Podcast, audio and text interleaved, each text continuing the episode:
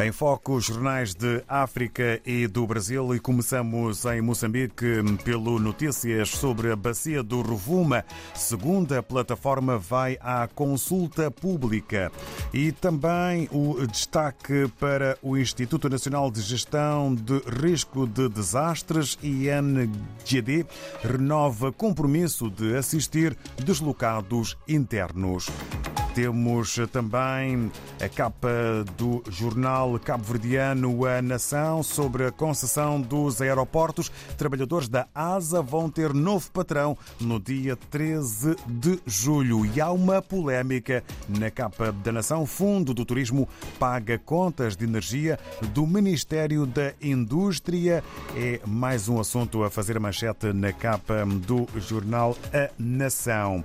Ora, e agora tempo eh, para irmos eh, ao encontro ehm, de eh, notícias na Guiné-Bissau. O Democrata lança como títulos sobre a Ministra da Justiça: Governo está empenhado em estabelecer um marco legal que garanta o acesso à informação. E ainda um outro título para a imprensa guineense: Sissoko exorta o governo a imprimir celeridade na organização das cimeiras da UEMO e da CDAO.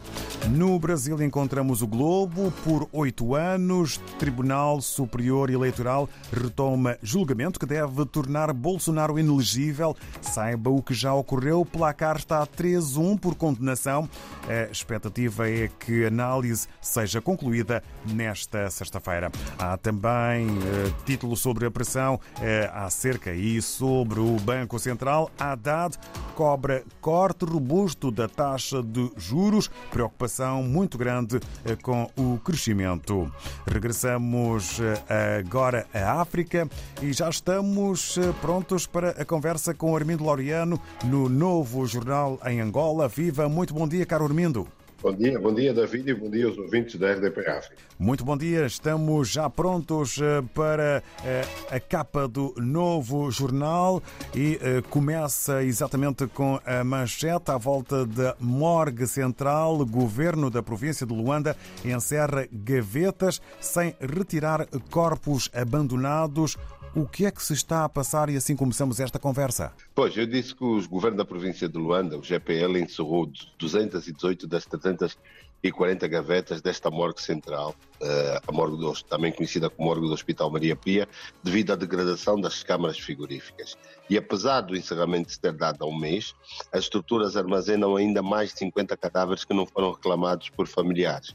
Agora, as autoridades têm-se apressado em realizar os tais funerais administrativos por com os corpos a, a, a, abandonados.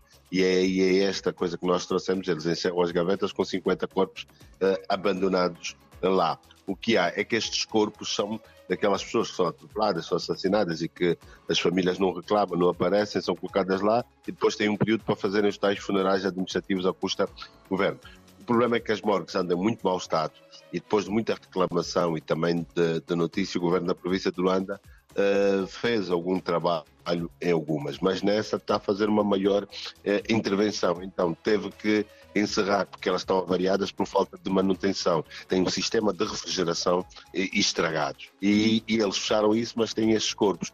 Então, como as pessoas não aparecem, não estão eles vão realizar, tem data prevista para amanhã, estes tais funerais administrativos que custam uh, eh, 100 mil kwanzas, já, uh, qualquer coisa como 100 euros por cada, uh, por cada pessoa. E depois, há também o problema que eles dizem que a capital de Luanda, a capital Luanda terá sete novas morgues nos próximos anos, porque para quem conhece essa realidade, eu, eu e deixa passar para os ouvintes, é uma realidade muito dantesca, né?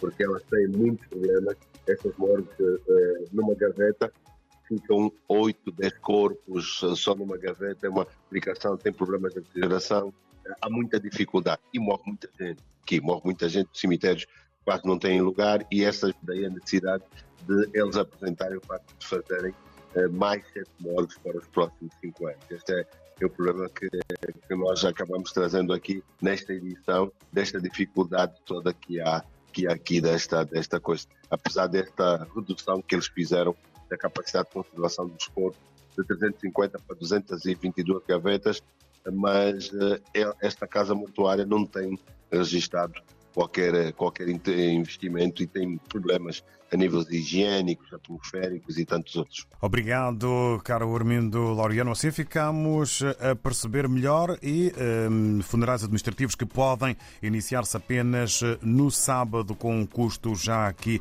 designado. E a 90 dias do prazo, seis bancos ainda não cumpriram o aviso do Banco Nacional de Angola sobre capital mínimo. O que, o que é que se está a passar pois. e porquê?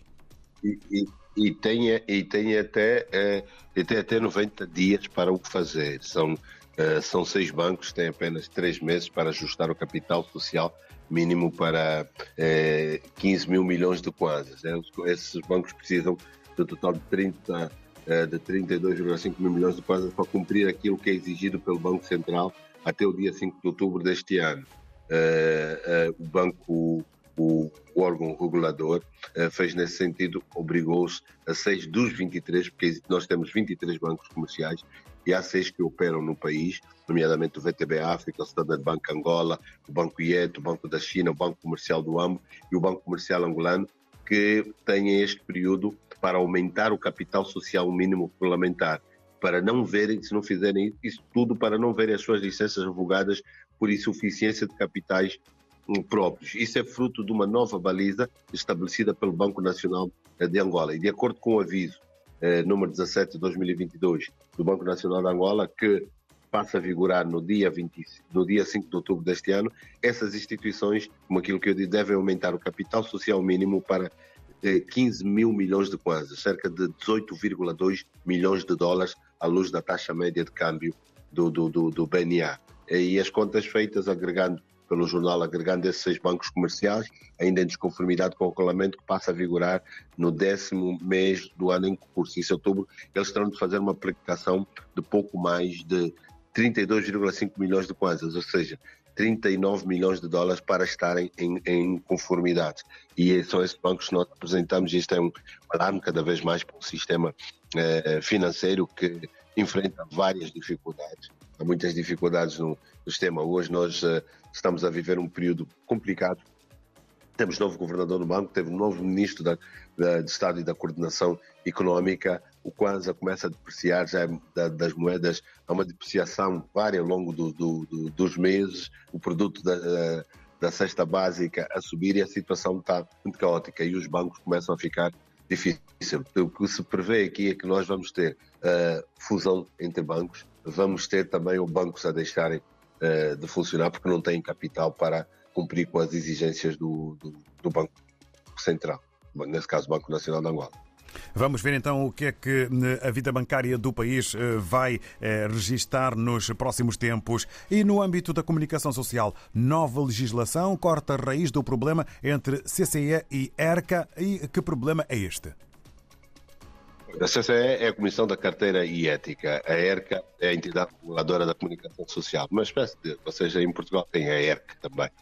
E eles estão, publicamente, travam uma campanha, uma batalha campal, resultante de uma indefinição procedimental relacionada com o papel de uma em relação à outra.